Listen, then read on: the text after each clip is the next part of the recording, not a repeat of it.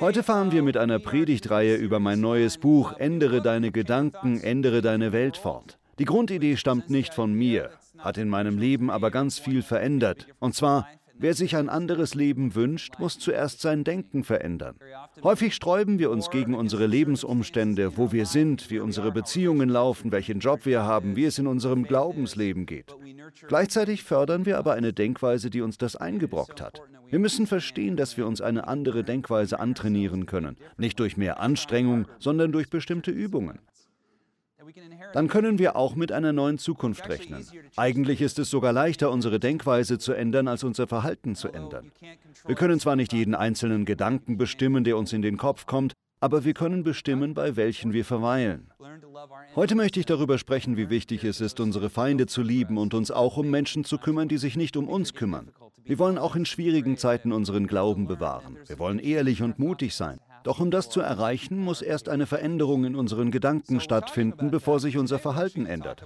In diesem Zusammenhang geht es um einen ganz wichtigen Aspekt unseres Denkens, nämlich Angst und Mut. Mut spielt eine wichtige Rolle in unserer Moral und in jedem Lebensbereich. Ohne Mut können wir nichts wirklich gut machen. Genau das hat Maya Angelou gesagt. Das ist eines ihrer bekanntesten Zitate.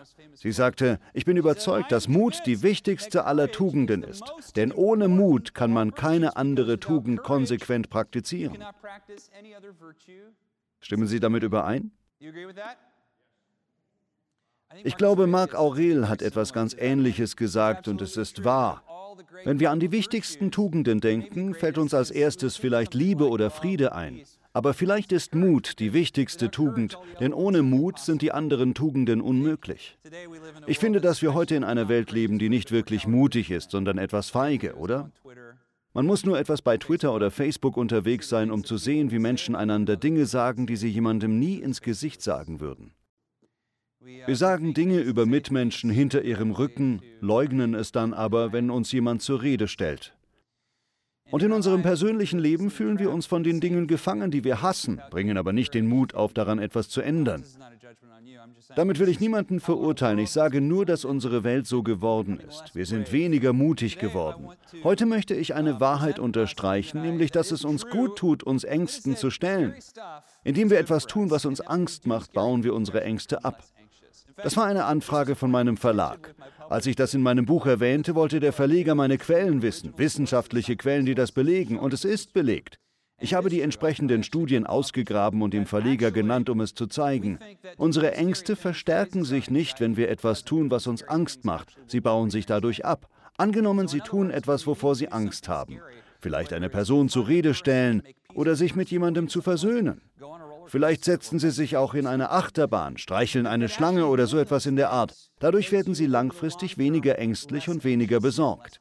Wir neigen zum Denken, wenn ich das mache, wovor ich Angst habe, muss ich mir ständig Sorgen machen. Doch das Gegenteil ist der Fall.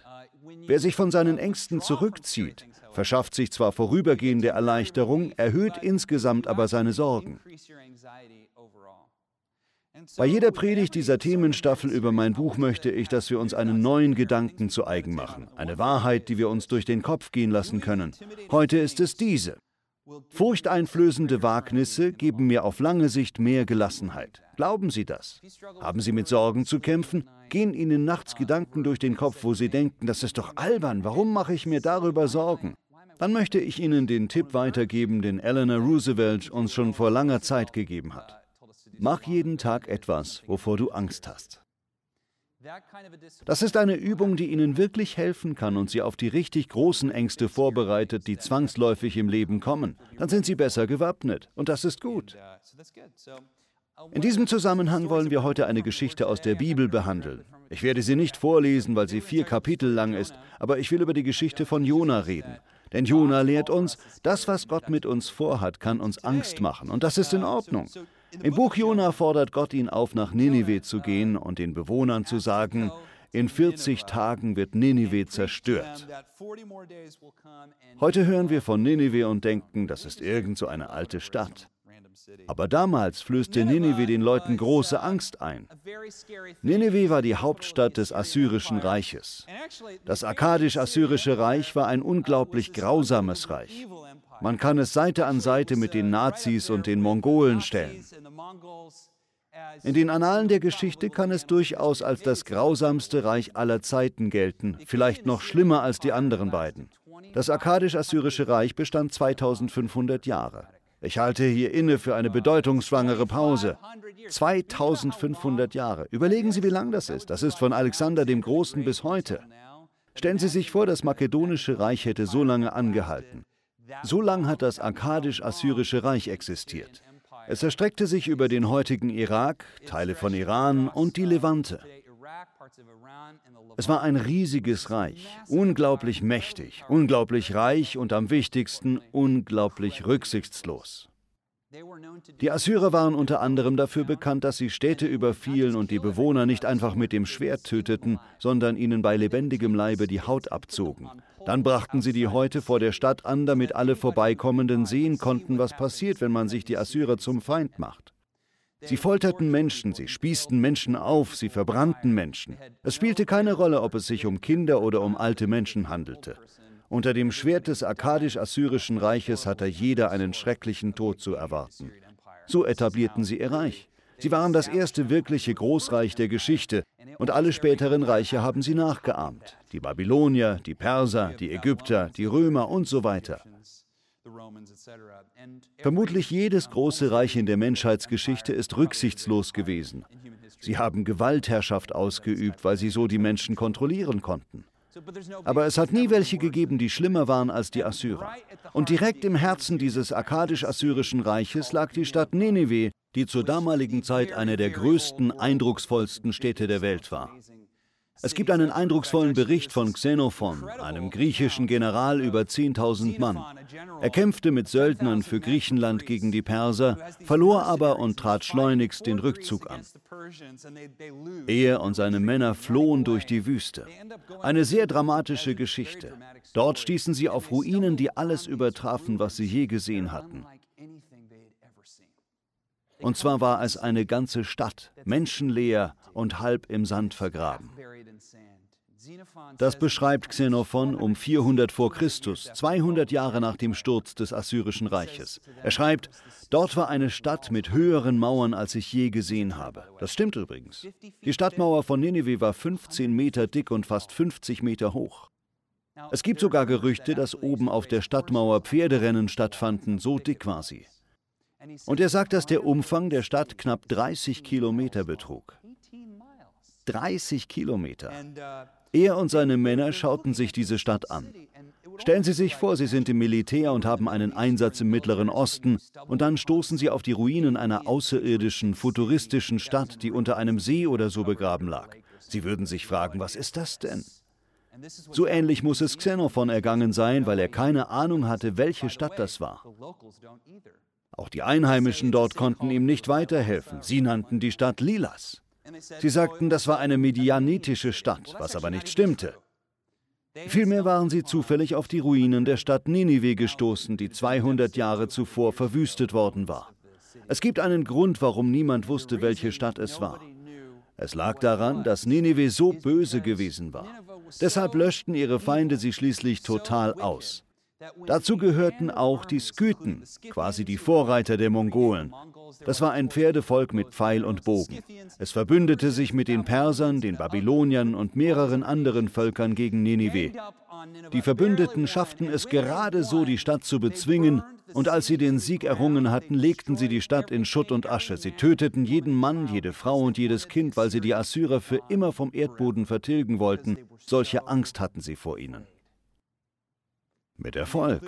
Sie tilgten die Assyrer aus der Geschichte. Ich bin überrascht, wie wenige Schüler und Studenten im Unterricht je von dieser wichtigen Epoche der Menschheitsgeschichte gehört haben. Jedenfalls war das die Stadt, zu der Jona gehen sollte. Das verlangte Gott von ihm. Gott sagte, Jona, ich möchte, dass du nach Ninive gehst, wo Assurbanipal König ist. Diese Leute, die ihre Feinde gerne auf grausamste Weise foltern und umbringen. Ich möchte, dass du dahin gehst, mitten in die Stadt spazierst und ihnen sagst, dass sie bald von Gott gerichtet werden würden. Das war ein furchteinflößender Auftrag. Irgendein jüdischer Typ soll einfach nach Ninive hineinspazieren. Was macht Jona also? Wo wir von Gericht sprechen, wir verurteilen Jona schnell, oder? Er sagt, kommt nicht in Frage. Ich haue ab. Er besteigt ein Boot und segelt nach Tarsis. Tarsis liegt ungefähr, haben wir eine Karte? Tarsis ist ziemlich weit weg von Nineveh. Tarsis liegt im heutigen Spanien. Das ist ungefähr 4000 Kilometer weit weg.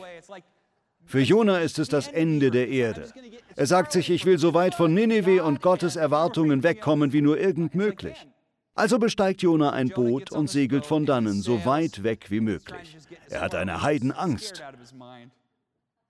Und mit einem Mal kommt ein heftiger Sturm auf. Die Seeleute flippen aus. Der Sturm wird schlimmer und schlimmer und schlimmer. Die Seeleute kommen zu dem Schluss, dass es eine Strafe sein muss. Irgendjemand muss an diesem Unglück schuld sein. Sie werfen Lose, und ich weiß nicht genau, wie sie das machten, und das Los fällt auf Jona. Sie fragen Jona, komm, sag uns, was hier los ist, und er gibt zu, ich bin schuld. Gott hat mir gesagt, dass ich nach Ninive gehen soll. Und ich wollte möglichst schnell abhauen. Werft mich über Bord, dann legt sich der Sturm bestimmt. Gesagt, getan. Sie werfen ihn über Bord, dann kommt ein Tier aus der Tiefe. Wir wissen nicht genau, ob ein Wal oder Fisch. Genau genommen wissen wir auch nicht, ob das überhaupt als historischer Bericht gedacht ist. Es könnte auch eher als ein Gleichnis geschrieben worden sein, so ähnlich wie der barmherzige Samariter. Aber es gibt 700.000 Spezies im Meer, die man mit Sonargeräten sehen kann, die immer noch nicht identifiziert worden sind. Ich stelle mir gerne vor, dass die Geschichte wahr ist. Jedenfalls verschluckt dieses Geschöpf Jona und während er drei Tage lang im Bauch dieses Ungeheuers verweilt, spricht er sein berühmtes Gebet der Buße. Er fleht Gott um Gnade, Liebe und Barmherzigkeit an. Schließlich erbarmt Gott sich über Jona. Und wie zeigt sich Gottes Erbarmen über Jona? Erinnern Sie sich? Bringt er ihn nach Tarsis? Darf Jona weiterreisen? Nein, der Fisch spuckt Jona am Ufer des assyrischen Reiches aus. Boah, geh! Das ist Gottes Erbarmen. Gottes Erbarmen zeigt sich darin, dass er Jona direkt vor die furchteinflößende Herausforderung setzt, der er sich stellen sollte. Das ist Gottes Erbarmen. Ich glaube, hätte Jona es tatsächlich bis nach Tarsis geschafft, wäre er sein ganzes Leben lang von Angst besessen gewesen. Vielleicht hätte er sein ganzes Leben lang Bedauern gehabt. Vielleicht wäre er sein ganzes Leben lang mit Gewissensbissen herumgelaufen darüber, dass er nicht getan hatte, was er eigentlich hätte tun sollen. Amen. Ich glaube, das ist so wahr. Ich glaube, genau so verfährt Gott mit uns. Wenn wir aus Angst vor etwas davonlaufen, was Gott uns aufgetragen hat, keine Sorge. Wenn wir beten, bringt er uns zurück zu dem, was uns Angst gemacht hat. So macht Gott das. So gut ist Gott. Jona geht also nach Ninive. Er marschiert in die Stadt und wenn man die Propheten im Alten Testament liest, die Propheten sind ziemlich poetisch. Sie klingen fast wie Hip-Hop-Texte. Ihr werdet alle sterben, ihr werdet zerstört werden. Kapitellang beschreiben sie, was Generationen alles widerfahren würde. Feuer und Stürme und Winde und Flüche, alles Mögliche. Doch ihr Publikum im Alten Testament spricht darauf nie an. Die Leute lachen über Gott, bis das Gericht zuschlägt. Diese Geschichte ist anders. Für jüdische Leser des Alten Testamentes muss es auffallend gewesen sein, dass Jona nur einen einzigen Satz sagt. Er sagt, noch 40 Tage, dann legt Gott Ninive in Schutt und Asche. Das ist seine ganze Prophezeiung. Man hat fast den Eindruck, dass er in die Stadt schlich und leise murmelte, noch 40 Tage, dann legt Gott Nineveh in Schutt und Asche. Er scheint es kaum über die Lippen zu bringen und sagt es ohne Überzeugung. Er scheint gar nicht zu wollen, dass ihn jemand hört. Umso interessanter ist die Reaktion der Stadt. Die ganze Stadt tut Buße, der König, die Bürger, die Diener und Sklaven. Mehr noch, nicht nur die Menschen, sondern auch die Tiere. Selbst die Tiere müssen Buße tun. Sie werden in grobe Bußkleider gekleidet, müssen fasten und bekommen nichts zu trinken. Das ist der erfolgreichste prophetische Auftrag aller Zeiten, denn Gott liebt sogar die Assyrer. Ist Gott nicht gut? In dieser Geschichte besinnen sich die Assyrer und Gott sieht von seinem Zorn auf die böse Stadt ab. Ich finde besonders interessant, dass Jona eindeutig dachte, er würde versagen und sterben. Stattdessen passiert in gewisser Weise etwas noch Schlimmeres. Die Leute tun tatsächlich Buße. Davor hatte Jona sich am meisten gefürchtet. Er wollte nämlich, dass sie umkamen. Seine Ängste waren vielschichtig. Doch das Witzige ist, als das dann eintraf, vor dem Jona sich so gefürchtet hatte, war es gar nicht so schlimm, wie er dachte. Jona war Teil von Gottes Plan. Und Gott würde es in die Wege leiten, ganz gleich, was passierte. Ich glaube, uns ergeht es ähnlich. Wir sehen Dinge, die uns Angst machen. Wir machen uns furchtbare Sorgen, dass sich unsere Ängste bewahrheiten und das Gefürchtete eintrifft. Doch wenn das Schlimmste, vor dem wir uns fürchten, dann tatsächlich eintrifft, stellt sich eine gewisse Freiheit ein. Wir stellen fest, dass es gar nicht so schlimm ist. Sehen Sie, so bauen sich Ängste in unserem Leben ab. Wenn wir Wagnisse eingehen, trifft manchmal tatsächlich das ein, wovor wir uns am meisten gefürchtet haben. Doch dann denken wir, oh, das war doch gar nicht so schlimm, wie ich gedacht habe, oder? Vielleicht nehmen Sie heute an diesem Gottesdienst teil und Ihnen steht eine beängstigende Operation bevor.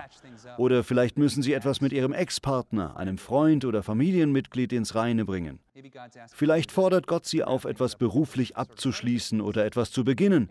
Vielleicht liegt irgendetwas vor Ihnen, was Sie anpacken sollten, aber Sie schieben es immer wieder auf die lange Bank und machen sich Sorgen. Ich möchte Sie wissen lassen, ja, es ist beängstigend, aber Sie müssen es nicht im Alleingang bewältigen. Gott ist mit ihnen. Es wird schon nicht so schlimm sein. Stimmt es, dass es vorher oft schlimmer erscheint als nachher, nachdem man die Brücke überquert hat? Ich glaube, dass Gottes Plan für unser Leben beängstigend ist. Ein Lebensplan, der uns keine Angst macht, stammt vermutlich nicht von Gott. Gott führt uns Schritt für Schritt durch seinen Lebensplan für uns.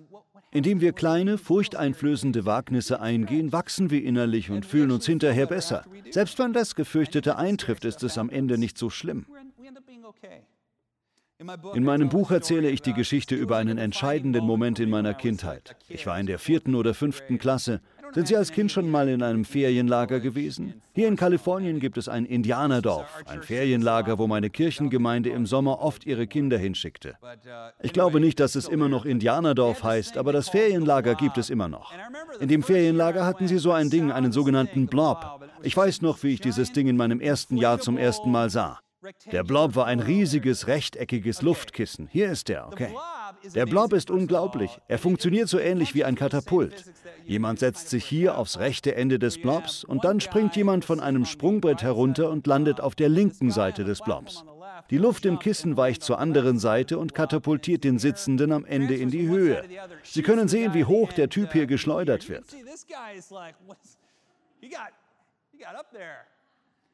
Als Kind lernte ich also so einen Blob kennen. Damals in den 80ern oder frühen 90ern gab es noch nicht so viele Sicherheitsvorschriften. Ehrlich gesagt war das eine viel bessere Zeit, um Kind zu sein. Ich stand da und schaute mir dieses Blob-Ding an und ich dachte, das muss ich auch machen, das muss ich machen, das sieht toll aus. Aber auch beängstigend. Und wenn ich nun einen Bauchplatscher mache?